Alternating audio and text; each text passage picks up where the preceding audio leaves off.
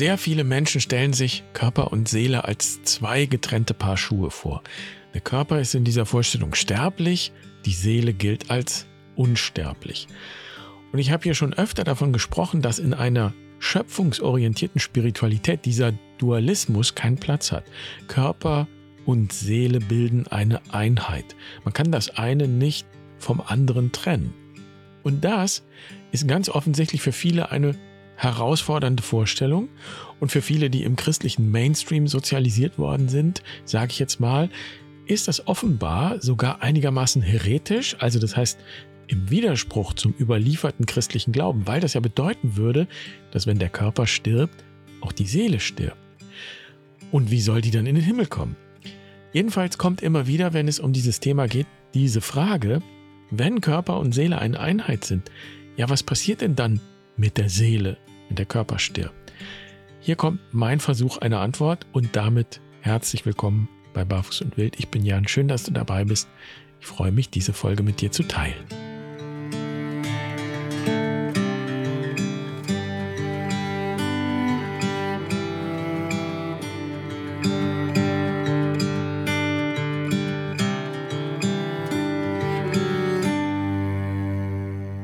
Vor 20 Jahren ist meine Großmutter gestorben bei einem Autounfall und ich erinnere mich sehr gut an das Bild, als sie aufgebahrt da lag in der Trauerhalle und die Angehörigen sich nochmal verabschieden konnten, bevor der Sarg verschlossen wurde.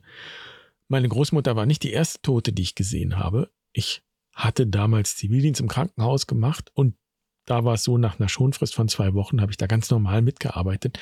Das war eine innere Station. Das heißt, dass jede Woche mindestens ein oder zwei Menschen auf der Station gestorben sind. Und bei allen Toten, die ich gesehen habe oder Menschen, die ich habe sterben sehen, ist mir dieser Moment aufgefallen, der ja auch in unsere Sprache übergegangen ist. Dieser Moment, wenn jemand das Leben aushaucht. Dieser letzte Atemzug. Und dann gibt es so einen Moment, in dem der Körper sich auf eine ganz bestimmte Weise entspannt. Und ich war zwar nicht dabei, als meine Großmutter gestorben ist, aber als ich sie da liegen sah, aufgebahrt, ist mir besonders aufgefallen, dass ja etwas gefehlt hat. So kam mir das vor. Das war zwar meine Großmutter, aber das, was sie ausgemacht hatte für mich, ihre Wärme, ihr Lächeln, ihre Persönlichkeit, ihr Charakter, ihre Aura, ihre Energie, all das war weg. Und das sind alles Worte, Ausdrücke für ein und dasselbe. Und ich glaube, das nennen wir Seele. In diesen Worten bringen wir die Erfahrung zum Ausdruck, die hinter dem Wort Seele steckt. Und weil Seele nicht so richtig greifbar ist, verwenden wir solche Worte, auch symbolische Ausdrücke, um Seele begreifen zu können. Und das scheint etwas Urmenschliches zu sein, solche Symbole. Es gibt Höhlenmalereien, in denen die Seele der Toten als Vogel dargestellt wird, der sich in die Lüfte erhebt. Und die Vorstellung vom Lebenshauch. Das ist ja ein biblisches Bild. In der biblischen Schöpfungserzählung formt Gott den Menschen aus Erde und Hauch den Lebensatem ein.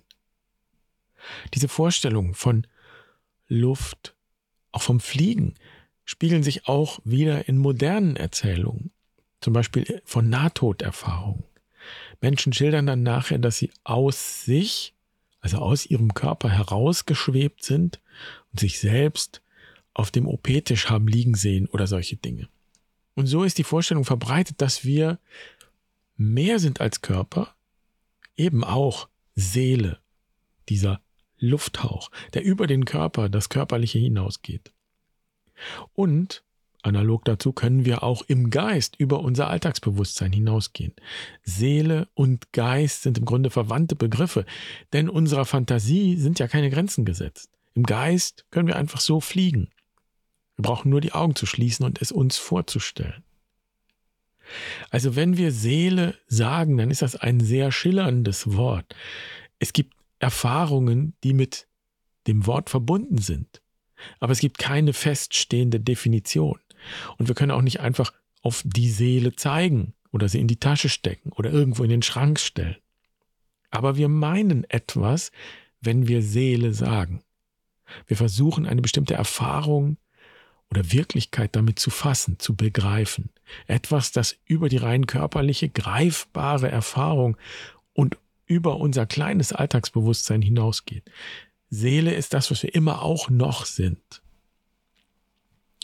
Und jetzt wird's noch ein bisschen mehr philosophisch, aber das ist eine wichtige Grundlage. Wie soll auch unser Alltagsbewusstsein etwas erfassen können, was über seine Grenzen hinausgeht? Und da ist es mit der Seele so wie mit dem ganzen Universum. Wir können ja im Prinzip immer nur von innen auf das Universum schauen. Eben von dem Punkt aus, an dem wir uns im Universum befinden. Wir können nicht heraustreten und sagen, oh, schau mal, das Universum ist aber eine hübsche Kugel. Wir sind ein Teil dieses Universums. Wir sind immer in diesem Universum. Und wenn wir von innen schauen, können wir immer weiter schauen und immer tiefer schauen, aber es gibt keine erreichbare Grenze, denn es ist immer noch etwas da über diese Grenze hinaus. Und genau so können wir uns das auch mit der Seele vorstellen. Wir können nicht von außen auf die Seele schauen und sagen, hier ist sie oder hier, sondern wir schauen immer von innen, aus uns selbst heraus, aus einem weiten Bewusstsein heraus, das selbst ein Teil des Ganzen ist und sich selbst als Teil des Ganzen weiß. Das heißt, Seele ist nicht irgendetwas in uns, sondern wir leben in der Seele. Und zwar körperlich. Körper und Seele bilden eine Einheit. Und das heißt nicht, dass beide identisch sind, sondern sie bilden eine Einheit. Sie bedingen einander. Auch wenn wir eben nicht ganz genau sagen können, wie, weil wir ja nicht aus unserer Existenz heraustreten können. Wie gesagt, wir können nur von innen schauen, mit dem Bewusstsein, das uns zur Verfügung steht. Und das heißt, da ist nicht die Seele, die übrig bleibt, so ein kleines Häufchen, wenn wir sterben, und der Rest, der große Haufen, das ist Müll, alles körperlich, und da kommen ja die Vorstellungen her, das ist dann die Materie, die böse Materie, die wir loswerden müssen, um uns zu befreien von der Last. Nein, der Körper ist nicht bloß das Gefäß oder sogar das Gefängnis für die Seele, sondern die ganze Welt ist körperlich. Es gibt kein anderes Medium als diese Welt und Körper. Wir sind Körper und wir sind Seele. Körper und Seele sind eins. Sie bilden eine Einheit. Deshalb ist das und so wichtig für diese Perspektive. Das und ist Ausdruck dieser Einheit. Nicht entweder Körper oder Seele, sondern Körper und Seele. Das eine bedingt das andere. Und das ist übrigens keine Jan Frerichs Privatphilosophie, sondern eigentlich die gute alte jüdisch-christliche Tradition. Und immer wieder in der Geschichte hat es Streit gegeben um diese Einheit von Körper und Seele. Aber bis heute ist diese Einheit praktisch die offizielle Lehre der Kirche. Und tatsächlich ist es so, dass immer dann, wenn Gruppen in einen Dualismus abgeglitten sind, wie auch immer das ausgesehen hat, dann ist die Erinnerung an die Einheit gekommen und eine Bewegung hin zu dieser Einheit und auch eine Erinnerung an das Geheimnis dieser Einheit. Das Geheimnis, das wir eben nie ganz fassen können. Was da gehütet wird, ist sozusagen ein Freiraum. Ein Freiraum, der nicht verfügbar ist, nicht definierbar ist, sondern ein Freiraum, der uns daran erinnert, dass wir nur von innen schauen können. Nicht das Ganze schauen von außen, sondern von innen, aus dem Ganzen heraus schauen. Das können wir, wenn man so will. Und vielleicht ist jetzt auch so eine Zeit, in der es dran ist, sich wieder an diese Einheit von Körper und Seele zu erinnern. Denn wenn Körper und Seele nicht als Einheit betrachtet werden, dann verliert letztlich die ganze Wirklichkeit ihre Seele. Und das heißt, die ganze Welt verliert ihre Seele. Dann wird nämlich zwangsläufig das Materielle, die Materie von Lateinisch Mater, das, was von der Mutter kommt, das wird abgewertet. Und dann heißt es entweder, nur das ist wahr und wirklich, was ich denke oder mir vorstelle, und alles Körperliche ist nur eine Illusion des Geistes oder so etwas. Und das ist genauso extrem wie die Vorstellung auf der anderen Seite, die davon ausgeht, dass die Seele und alles Geistige nur ein Hirngespinst sei und alles, ja, ist dann Zufall, ein bedeutungsloser Staub, der irgendwann wieder zerfällt und dann ist eben wieder nichts mehr da. Beide Ansichten führen interessanterweise zum gleichen Ergebnis, zur Abwertung. Und das heißt zur Bedeutungslosigkeit der Existenz und zur Abwertung des Körperlichen, des Materiellen.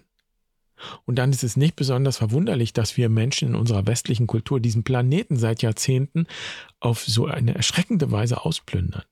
Der Grund dafür liegt im wahrsten Sinne des Wortes in unserer Weltanschauung, in unserer westlichen Weltanschauung. Es kommt darauf an, wie wir die Welt anschauen. Und wenn wir uns, wie wir es in unserer Kultur tun, als von der Natur, von der Erde getrennt betrachten, wenn wir unser kleines Alltagsbewusstsein für der letzten Weisheit Schluss halten und irgendwie die Vorstellung hegen, wir könnten uns über das Ganze stellen, wenn wir also so gesehen egozentriert auf die Welt schauen, aus unserem kleinen Alltagsbewusstsein heraus, dann liegt da der weltanschauliche Grund dafür, warum wir so mit Mutter Erde umgehen, mit unserer Heimat. Und letztlich mit uns selbst. Wir sind schließlich Erde. Wir sind Erdlinge. Das ist ja biblisch. Adama ist das hebräische Wort für Erde. Adam, der Mensch, ist Erdling. Also, Körper und Seele bilden eine Einheit. Und jetzt lass uns schauen, wie es mit der Frage geht, die Hermann gestellt hat. Also was passiert mit der Seele, wenn der Körper stirbt? Und Hermann schreibt, für mich ist es ein tröstliches Bild, wenn die Seele nach dem körperlichen Tod weiter existiert. Und ich möchte mal bei dem Wort tröstlich anknüpfen, denn es ist ein wunderschönes Wort und es ist für mich auch ein zentrales Wort in der Frage. Denn es ist ja schon klar geworden, dass wir die Frage nicht einfach so beantworten können, letztgültig. Da niemand von uns über die Schwelle des Todes hinausblicken kann, da ist eine Grenze. Wir können eben nur von innen auf die Dinge schauen, nicht von außen. Und so ist das Einzige, was wir tun können, uns ein Bild zu machen immer in dem Bewusstsein eben, dass es ein Bild ist, ein Symbol, dass es keine letztgültige Aussage und nicht die Wahrheit ist. Die Frage kann dann nur sein, welches Bild uns am besten hilft zum Leben. Die Frage ist tatsächlich, welches Bild ist tröstlich? Und Trost bedeutet auch, dass etwas Sinn ergibt dass das Ganze Sinn ergibt, dass auch der Tod Sinn ergibt. Wie ergibt das Leben Sinn über den Tod hinaus? Wer je getrauert hat, der weiß vielleicht, dass das nicht bloß eine philosophische Frage ist, sondern eine ganz konkrete Lebensfrage, mit der wir konfrontiert sind, wenn wir mit dem Tod konfrontiert sind. Und wir können nur die Frage leben und in die Antwort hineinleben, wie es Rilke sagt, von innen sozusagen. Und jetzt bleibe ich einfach mal bei dem, was ich gesehen habe. Meine Großmutter, aufgebahrt, aber verändert. Wie schon beschrieben, da hat sich etwas entspannt. Und ich mag dieses Wort sehr. Es ist für mich ein Trost, mir vorzustellen, dass sich meine Großmutter entspannt hat. Und vor kurzem haben wir hier über Entspannung gesprochen und die Frage, was das eigentlich bedeutet. Landläufig wird unter Entspannung ja sowas wie Loslassen verstanden, keine Last mehr zu haben und so weiter. Und ich verstehe den Wunsch dahinter. Ich kann Entspannung und Entspanntheit aber auch ganz wörtlich nehmen und räumlich verstehen. Dann geht es darum, weit ausgespannt zu sein. Ich entspanne mich das heißt dann, ich erweitere meine Wahrnehmung, ich erweitere meinen Horizont. Mein Blick wird weit und umfassend. Und so stelle ich mir vor, dass sich meine Großmutter im Tod entspannt hat. Und zwar in die Seele hinein entspannt hat, in den Seelengrund. Und dieser Grund ist vielleicht nicht unten oder oben, sondern eben überall um uns herum. Wir leben in diesem Grund.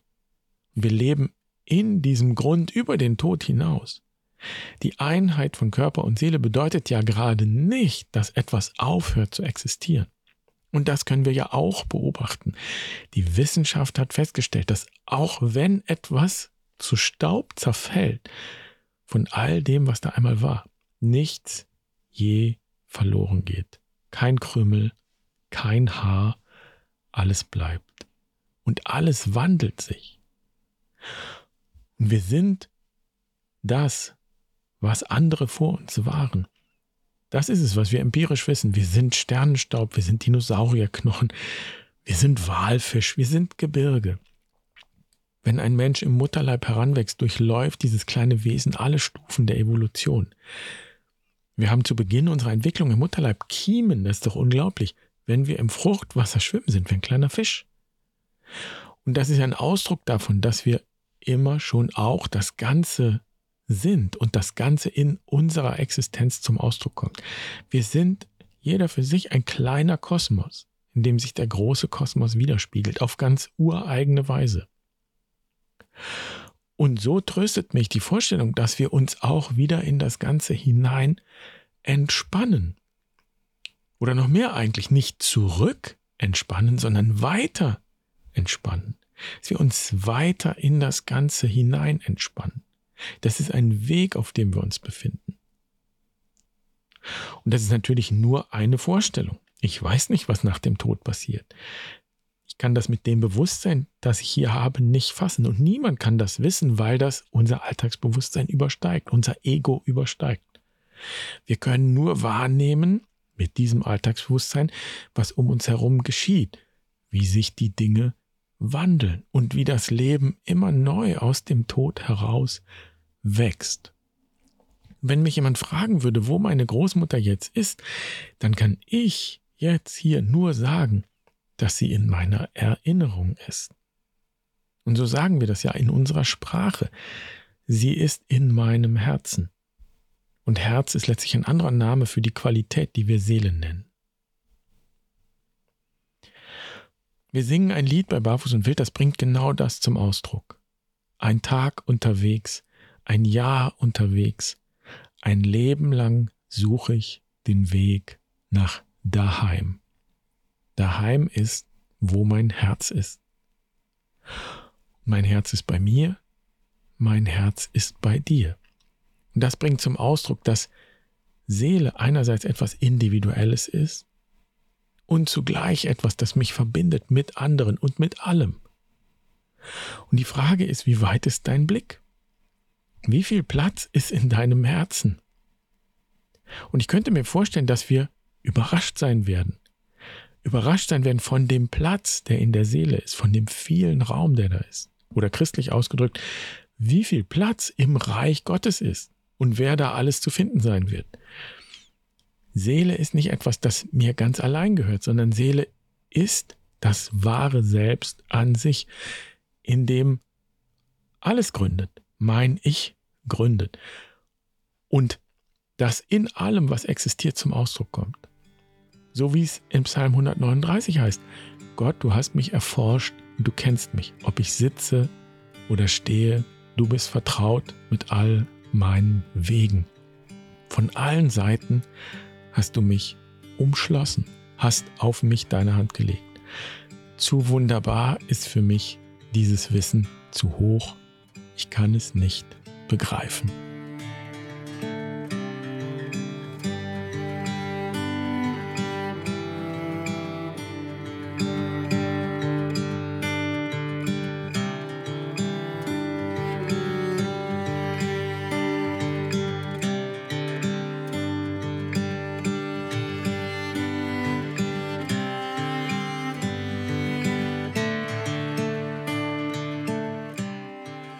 Ich glaube immer mehr, dass unsere spirituellen Traditionen eigentlich nichts weiter sind als Vorübungen auf diese Entspanntheit.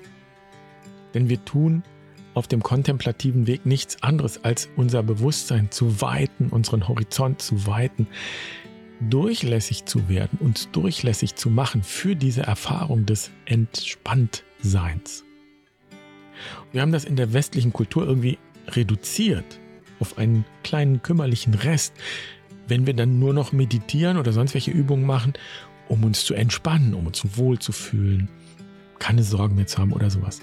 Entspannung im landläufigen Sinn ist ein ganz kleiner Teil einer viel, viel größeren Sache. Und deshalb sage ich auch immer, wenn du Entspannung in diesem kleinen Sinne suchst, dann brauchst du dich bei uns nicht anzumelden. Wenn du aber auf den Grund der Seele reisen willst, wenn du dich in diesem Sinne entspannen willst, weit entspannen willst und Erfahrungen der Entspanntheit im Sinne von Weite und Ganzheit suchst, dann bist du bei uns richtig. Zum Beispiel in der wilden Weisheit, wo wir ja in die Natur gehen. Und jetzt hast du ein Bild davon, was wir da eigentlich machen, wenn wir rausgehen in die Natur.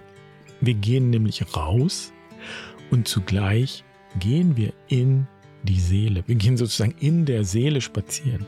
wir können nicht rausgehen. Wir sind immer innen. Und das ist sozusagen eine natürliche Form von Meditation. Das musst du nicht lange üben, sondern das machst du einfach. Da reichen manchmal ein paar Minuten, um diese Erfahrung von Entspanntheit zu machen. Und das ist eine Seelenerfahrung, eine Erfahrung des wahren Selbst, können wir auch sagen. Also wenn dich diese alte Weisheit, diese alte wilde Weisheit interessiert, schau dir das gerne bei uns auf der Seite an. In dieser Woche öffnen wir nämlich nochmal die Tore für die wilde Weisheit. Ansonsten dann wieder im nächsten Jahr. Du findest alle Infos auf der Webseite. Schön, dass du dabei warst. Ich wünsche dir eine wundervolle Woche. Mach's gut. Pace bene.